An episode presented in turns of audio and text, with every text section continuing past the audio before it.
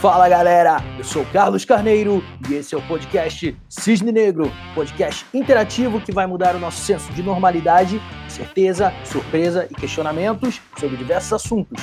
Vamos para a parte 2 da nossa série especial sobre privacidade na internet pelas óticas de segurança e liberdade com a advogada, empreendedora e cria da internet, Mônica Rosaki. Mas antes, um aviso para vocês se liga no nosso canal do Cisne Negro no Telegram, ele é nosso principal canal de comunicação. Lá nós vamos interagir sobre o conteúdo, pegar feedbacks e ideias de vocês, falar diretamente por texto, áudio, vídeo, liberar algumas dicas. Então, para ficar por dentro de tudo, acesse pelo link na descrição. Agora sim, fiquem com o episódio se você pensar, o que, que aconteceu? No início das redes sociais, só se enfatizava os fatores positivos. Nossa, agora as pessoas têm voz, agora cada um é um próprio canal de mídia, coisa e tal. E a gente vê, por exemplo, isso muito maximizado no próprio Twitter, porque pega meio que um vetor resultante da, da voz de muita gente clusters, né? Vamos dizer assim. Tem lá o Trend Topics e hashtag que a galera levanta e coisa e tal. Então, isso meio que faz você entender a sociedade meio que em clusters ali.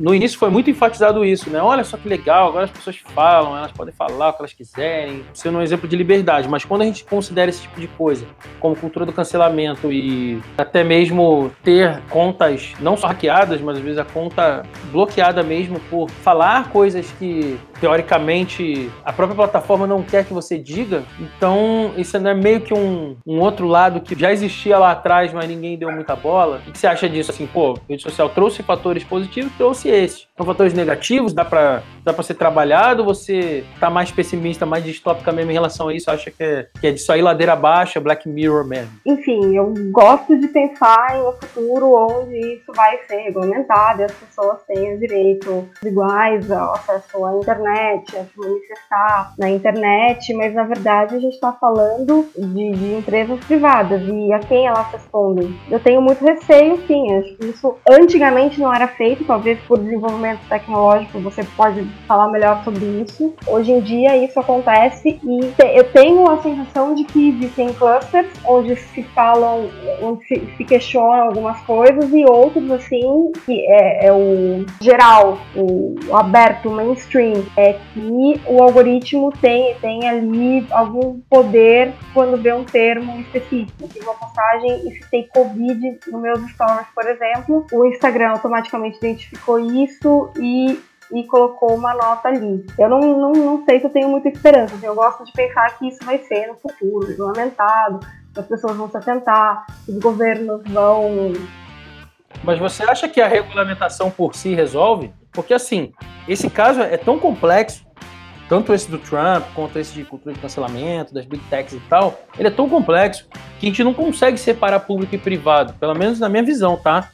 Principalmente nos Estados Unidos, onde o modelo deles, ok, não, vou também entrar no, no juízo de valor se, se é certo ou errado, mas a realidade é assim. Lá, eles consideram que é ok que uma empresa tenha a sua defesa diante do Estado lá, que ela, por exemplo, eleja um congressista lá para defender os interesses dela, que é legítimo. Aqui no Brasil isso não pode, pelo menos não abertamente, né? O famoso lobby. Lá não, lá é assim mesmo, a regra do jogo é essa e tá tudo bem. Então, assim, é, essa força toda de chegar a bloquear um, um presidente dos Estados Unidos, mas ao mesmo tempo não bloquear outras pessoas da política que falam numa linha ideológica que as pessoas que são donas da plataforma concordam, entendeu? É, há um, há um viés político dentro do privado e há um viés privado dentro da política, entendeu? Existe uma intersecção ali, conexões que às vezes para pessoa comum é invisível, mas que acontece. Então, assim, é só você ver, por exemplo, teve a posse do novo presidente lá, Joe Biden, tem lá artistas, empresários, várias pessoas que apoiam ele. Quando foi o Trump, também teve. E se tiver outras pessoas, também terão. Então, assim, é meio que.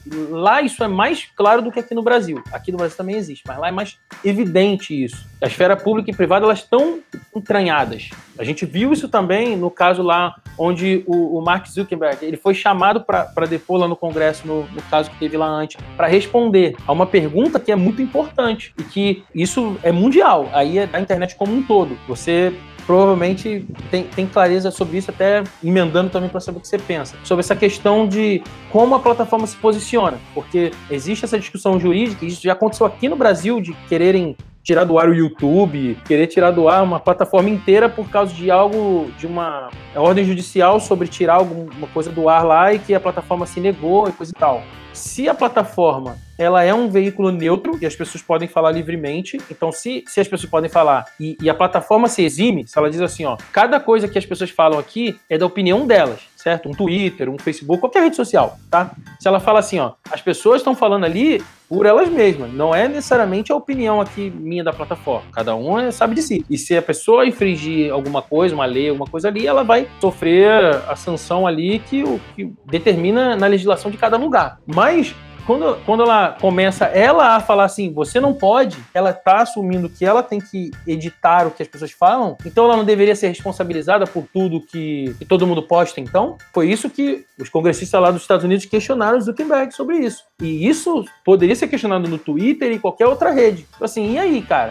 Se você agora está dizendo que o cara não pode falar tal coisa, então se você é o editor aí da plataforma, se você edita, então você, o que passou na sua edição é o que você concorda, certo? Então é, eu não vi ninguém responder a isso adequadamente, eles falam que não, mas eles vão lá e editam quando convém. O que você acha disso? Eu acho que a gente vai ser cancelado depois que esse episódio sair. Ah. é, essa questão é extremamente complexa, eu concordo com você. Assim, na verdade, essa questão para mim, e é muito difícil, tem a ver com o que a gente estava falando do desenvolvimento do raciocínio e de personalidade que as pessoas é, só têm a capacidade de se desenvolver e, e, e raciocinar, enfim, é, de desenvolver sua individualidade, sua capacidade de, de, pensar de forma crítica na esfera privada, quando a gente não tem intromissão do mundo exterior. Eu concordo com você, eu, não tenho muito o que falar, assim. É meio que público e privado ao mesmo tempo, entendeu? Eu quis botar esse ponto para dizer para você que você falou antes que era, pô, sou empresa privada, responde a quem? Responde ao governo mesmo, mas o governo às vezes tem interesse no que eles fazem também, é meio que misturado, então é público e privado ao mesmo tempo o negócio. Não, não, não consigo ver esse esse, esse, enfim, essa discussão sobre esse âmbito dessa divisão de público e privado. Mas eu acho que são interesses, são Luiz que são feitos e que é, determinar que uma plataforma pode censurar ou permitir que a plataforma possa censurar. E aí a gente está falando de, de, um movimento, é, de uma, uma prática nas redes sociais hoje que as pessoas são movidas à paixão, elas não, não desenvolvem um raciocínio crítico sobre o que elas leem, é, quando todo mundo apoiou, ah, o presidente foi banido, tem que ser isso mesmo, foi excelente, é, eu vi com muita preocupação, na verdade, porque tem uma questão muito grave com a padronização do discurso, né? E as pessoas, é interessante que as pessoas não enxergam dessa forma, elas só enxergam, por exemplo, quando antigamente o jornal só falava bem do governo. Aí as pessoas elas vêm com mais facilidade do, do que nas redes sociais, então elas acham normal. Elas não, não, conseguem entender todas as implicações. E aí, pra gente falar de distopia de novo, porque eu gosto, é muito similar ao que o George Orwell falava no 1984. Sim, e ele falou muito tempo antes.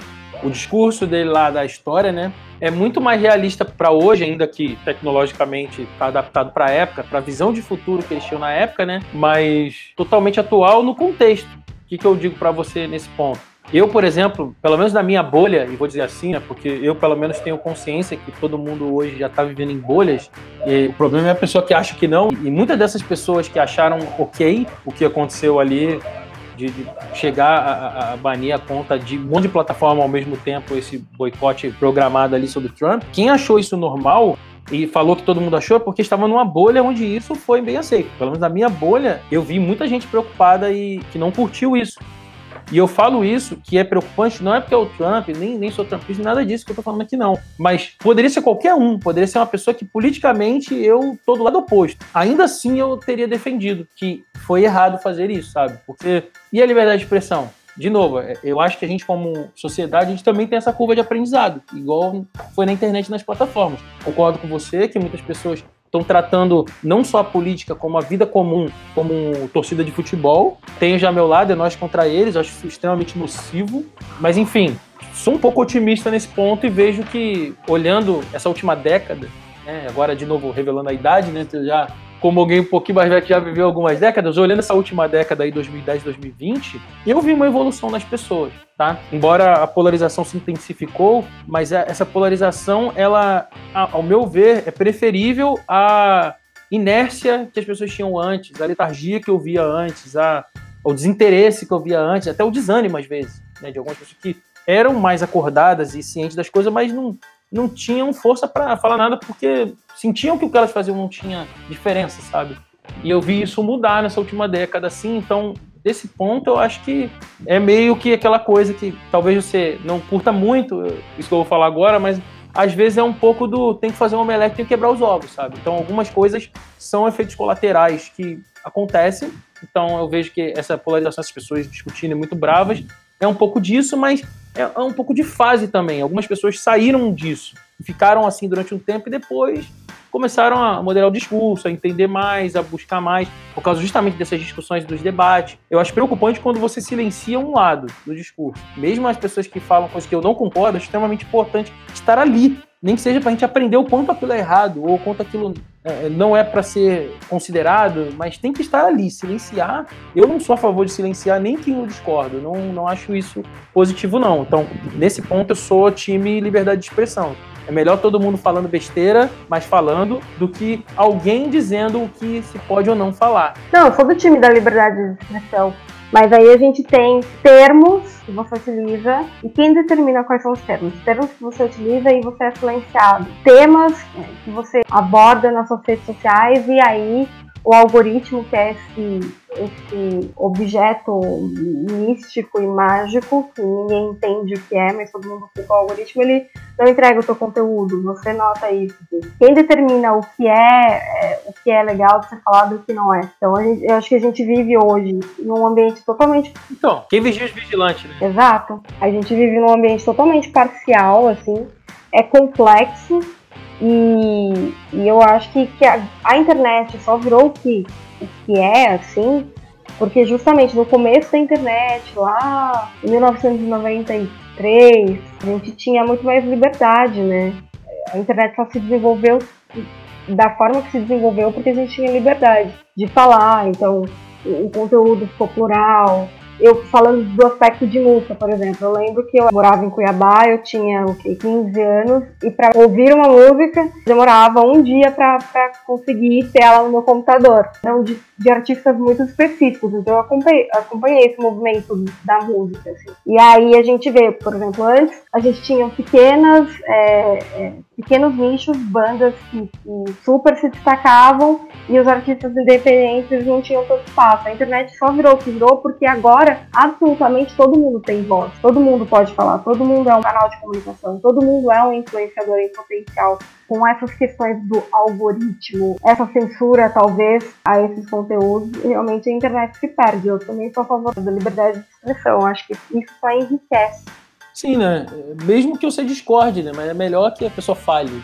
Mas é, pegando esse gancho do algoritmo, Mônica, vou levar para uma situação mais específica até, que é muito comum da gente ver, pelo menos, de novo, na minha bolha, eu vejo bastante isso acontecer, tá? Criadores de conteúdo que eu sigo o conteúdo, não podendo falar, às vezes, uma palavra, um termo, porque o algoritmo não gosta. Isso é muito comum no YouTube, né? Mas nas outras redes, às vezes você também é inscrito ali, o Instagram já recebi notificação esquisita na hora que eu fui postar um comentário me perguntando se eu queria mesmo fazer isso, coisas assim que me deixaram um pouco assustado. Mas tem certeza que ia postar isso? Eu falei, cara, não acredito. Eu printei, cara. Mas depois apareceu tantas vezes que eu já falei, nossa, tá virando normal isso. E eu não falei nada demais, assim, pelo menos ao meu ver, não xinguei, não tem discurso de ódio, tinha nada. Tinha, não tinha coisa assim que, que realmente preocuparia. Eu sou uma pessoa que até. Eu sou realmente chatinho, eu incomodo as pessoas, faço as pessoas pensar, faço pergunta na, nos comentários para a pessoa para ver o que ela vai falar. Mas de fato, você nunca vai ver eu na internet ofendendo alguém, xingando, você não vê um palavrão no que eu comento. E eu achei muito bizarro a resposta que veio do, do, Instagram me perguntando. Mas vou falar um negócio que é mais comum no YouTube: que o criador de conteúdo às vezes não fala uma palavra porque ele sabe que aquilo ali, o algoritmo vai penalizar ele. Né? Inclusive, o Cisne Negro também, a gente está gravando aqui depois, um dos canais que eu divulgo é o YouTube, mas eu divulgo em vários. Não acho que eu devo ficar me controlando aqui nesse nível por causa do YouTube. Eu estou falando de coisas comuns, tá? Não estou falando de coisa que é reprovável, que é crime, nada disso. palavras, sei lá, como guerra, você não pode falar. E se, às vezes, sei lá, se tiver um canal de história falando de Primeira Guerra, Segunda Guerra Mundial, das guerras na história, não pode falar a palavra guerra, sabe? Então, assim, que coisa absurda é essa, sabe? Sei lá, várias palavras, vários termos estão proibidos, não pode falar morte. Se você for uma pessoa que faz conteúdo sobre ficção e vai falar de um personagem que no filme, numa série, morreu, você não pode falar isso. Fulano morreu porque vai ser penalizado pelo algoritmo. Aí as pessoas começam a usar outras palavras para substituir a palavra que não pode ser dita. E aí, de novo, que nem você falou, aí vem na minha cabeça 1984 na hora também, né? Os caras estão mexendo na linguagem, então, nossa, sabe? Que isso, vai virar outra língua daqui a pouco para a gente poder se comunicar porque não pode? E eu vejo isso de uma forma muito preocupante, sabe? Porque não é uma nem duas, é quase todo o conteúdo agora, a pessoa fica medindo as palavras ali, meio que pisando em ovos. O que, que você acha disso daí, cara? Você já viu isso acontecer? Os conteúdos que você segue? Acho que a gente segue as mesmas pessoas, então. isso é, é algo recorrente. A gente sempre acha que é uma teoria da conspiração até a gente passar por isso.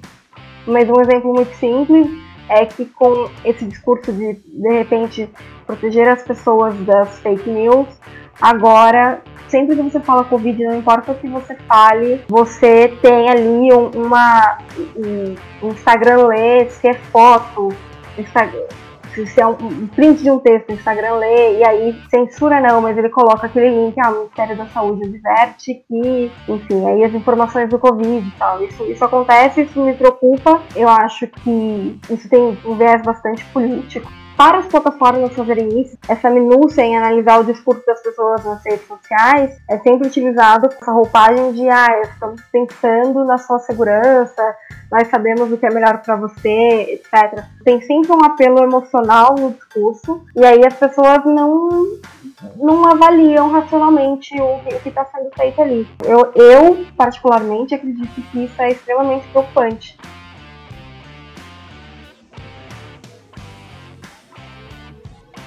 Eu tenho uma observação com relação à transparência. Porque, por exemplo, eu tenho um servidor no Discord que ele tem um determinado fim. Nas regras do servidor, eu coloco que é proibido fazer apologia a nazismo, a fascismo, comunismo, a socialismo, a ideologia de gênero. Eu faço questão de colocar isso. Né, para a pessoa chegar lá e falar assim, gente, olha só, eu gosto do Stalin, pronto, vai ser quicado do servidor. Eu enxergo isso não como uma censura, mas sim como uma transparência, entende? Você está no meu servidor e você vai ter que obedecer às minhas regras, porque o servidor é meu e ele tem regras privadas. Então vejo que a questão da transparência é muito importante. No caso dessas redes sociais que são mainstream, a transparência ela não existe. Porque, por exemplo, se você chega e fala, ah, é proibido o discurso de ódio. O que é discurso de ódio? Por exemplo, tem jornalista que está tá fazendo postagem em rede social mainstream dizendo que seria uma boa presidente do país ser maltratado ou até alguém tirar a vida dele a gente não sabe, né, o que, que, é, o que, que seria discurso de ódio. Tipo, discurso de ódio fica aberto à interpretação. O jornalista está falando isso. Enquanto uma pessoa que questionou o resultado das, das eleições, ela está sendo né, quicada das, das redes mainstream. Só porque o cara chegou e falou assim: Eu não acredito nos resultados das eleições. Pronto, acabou. O cara já foi quicado. O que, que seria discurso de ódio? A gente não sabe até então. Fica, fica à mercê da interpretação do dono da rede social. Ou seja, o contrato ele não tem transparência. Quando a gente entra numa rede social mainstream, a gente assina um termo de compromisso. Ele, ele não tem transparência, social, mas, mas inclusive pode ser mudado sem aviso prévio. Não tem transparência. Eu realmente não sei como a gente resolve essa questão, porque a gente tem sim a questão da transparência, que não é transparente.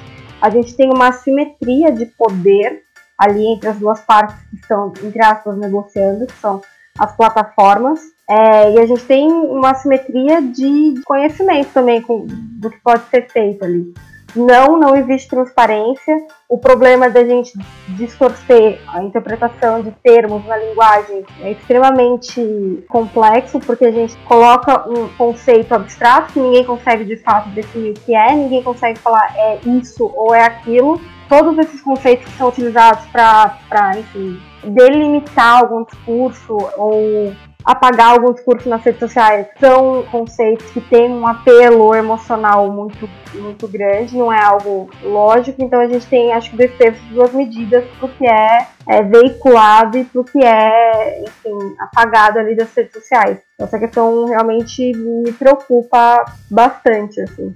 Se uma pessoa vai fazer um canal sobre medicina, ela não pode falar a palavra vacina. A gente está no meio de uma pandemia, onde uma vacina é algo para resolver o problema. É tipo uma coisa até meio óbvia. Uma coisa é você inventar fake news, que também é outro termo que é difícil definir o que, que eles consideram fake news. Porém, para mim não é um conceito abstrato fake news, é uma coisa concreta. Você fala mentira. Esse conceito já existe já há muito tempo na, na vida humana. É, fake news não foi criada agora, no século XXI, não. A mentira existe há muitos séculos. Então, assim, eu acho um absurdo não poder falar a palavra vacina. Eu vou falar aqui, cara. Porque, cara, por favor, assim, eu acho que eu, sei lá, eu, eu, nasci na época errada, deve ser isso, porque eu não consigo aceitar isso como algo normal, sabe? Eu não poder falar palavras que são comuns, sabe? Não, não é um negócio de outro mundo, sabe?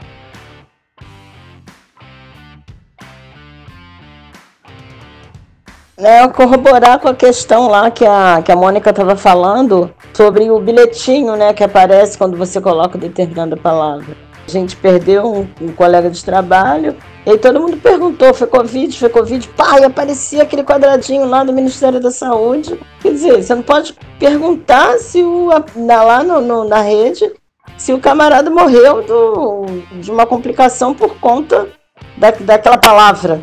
Né? Quer dizer, não pode falar Covid. Como assim? Palavra da moda? Vacina, Covid? Entendeu? São palavras que estão aí. Virou, virou comum no cotidiano. E também eu tenho visto aquele quadradinho lá aparecer do Ministério da Saúde e tal. Quer dizer, que dificuldade. E acompanhando alguns canais do YouTube, eu tenho percebido essa questão, né? Já virou nova língua mesmo, sabe?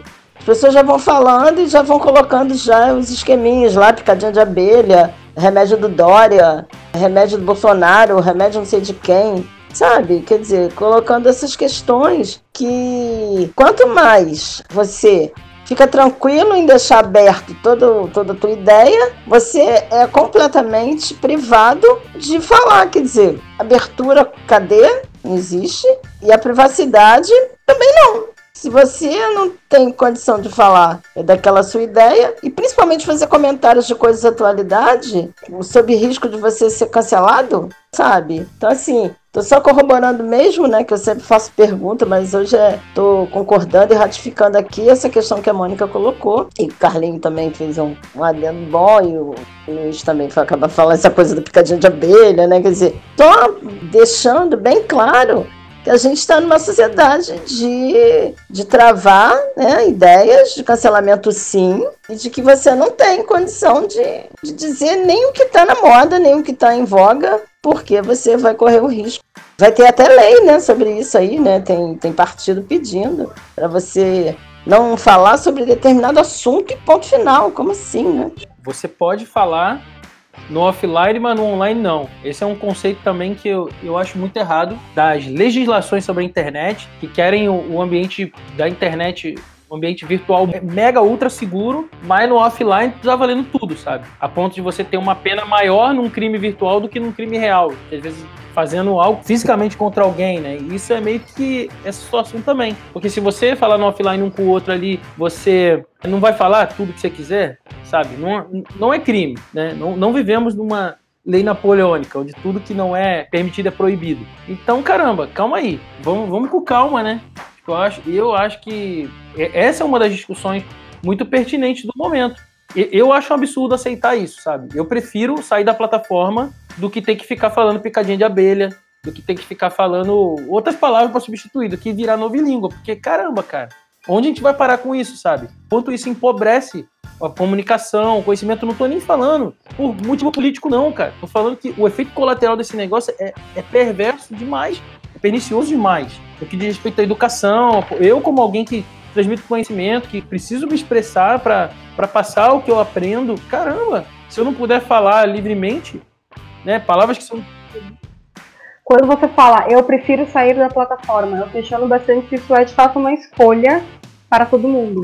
Concordo. Não deveria ser dessa forma. Falei num âmbito muito pessoal, que eu particularmente não aceito. É, eu trato isso como se, tipo assim, se eu estivesse na casa dos outros, entendeu? Eu tô na sua casa, então, ainda que eu tenha alguma divergência com você muito grande na sua casa, eu não vou te desrespeitar, entende? Então, eu saio da sua casa pra, tipo. Aí, se a gente discutir na rua, vai ser diferente do que eu discutiria dentro da sua casa. Meio que assim, entendeu? Então, se, se a plataforma diz que eu não posso falar, então eu vou falar em outro lugar, entendeu? Nesse ponto, mas concordo que não deveria ser dessa forma, não é uma escolha para todos. E eu acho que o criador de conteúdo hoje ele tem que acordar para isso que ele construindo numa rede social que limita o que ele fala, ele está construindo uma empresa, um negócio, um business, uma marca num terreno alugado. É igual um aluguel de uma casa para você morar ali, mas é um aluguel que essa lei aí de inquilinato para você ali tá meio que virando um feudalismo, por assim dizer. Vou aproveitar, vou emendar numa outra coisa que tem a ver. Porque, por exemplo, você acha que a gente está dependente demais das plataformas? Porque quando eu falei aqui, não, eu prefiro sair e tal, né? Falei aqui né, todo. É. Aí você falou, pô, mas será que é uma escolha aí para todo mundo? Então, mas o que, que, você acha disso? Você acha que a gente está dependente demais, acostumado demais com as plataformas que foram sendo as mais usadas? Não vou dizer que, é, que são as únicas. Eu, por exemplo, conheço várias, mas isso sou eu, né? Que, que já tenho essa tendência à descentralização, a querer ter mais opções e coisa e tal. Mas tem gente que está super confortável aí só usando uma ou duas e já foi. Você acha que a gente, como sociedade, né, como civilização, a gente está muito refém muito acomodado? Ou você acha que é, é, só um momento e que a tendência é surgir mais coisa aí e, e concorrer mais? O que você acha disso? Quando eu falei sobre essa questão do, enfim, não ser uma escolha, eu coloco para trazer o assunto para um, um patamar mais prático, mais fácil das pessoas entenderem, como um, um jovem profissional que sai da faculdade, enfim, como ele se posiciona no mercado se ele não tiver redes sociais. Ah, não, é porque eu não gosto de Facebook, mas em que nível isso é de fato uma escolha ou é uma imposição que a gente tem ou que é uma imposição sobre a qual a gente se submete por conta da necessidade? É, tanto de ter quanto de não ter. Isso, exatamente. É verdade, porque às vezes a pessoa não queria, mas vai ter que ter, por alguma razão, talvez profissional, alguma outra circunstância que acaba sendo forte para ela, ou o contrário também, né? Ela gostaria de ter e às vezes é melhor não ter, como muitas pessoas acabam depois de algum ocorrido cancelando, apagando seu perfil na rede, porque não tem paz mais, né? É complicado isso aí, né? É, mas e falando assim, nem somente em relação a redes sociais, sabe?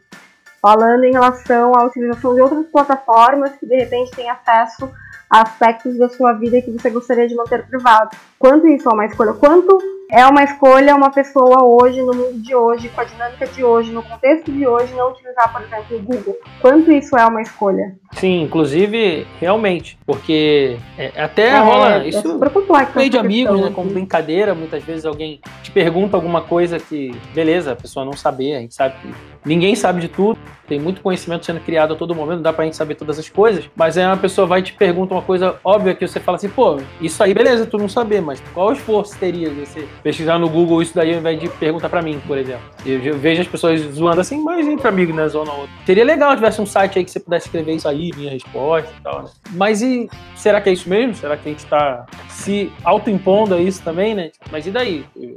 Só porque existe, a pessoa não tem a escolha de não usar, por exemplo. Claro que ela tem um trade-off aí. Você não usar e você usar também. Eu, por exemplo, vou dar um testemunho aqui. Eu não tenho Facebook, nunca tive, tá? Por opção, por escolha mesmo. Quer dizer, será que é, né? De novo.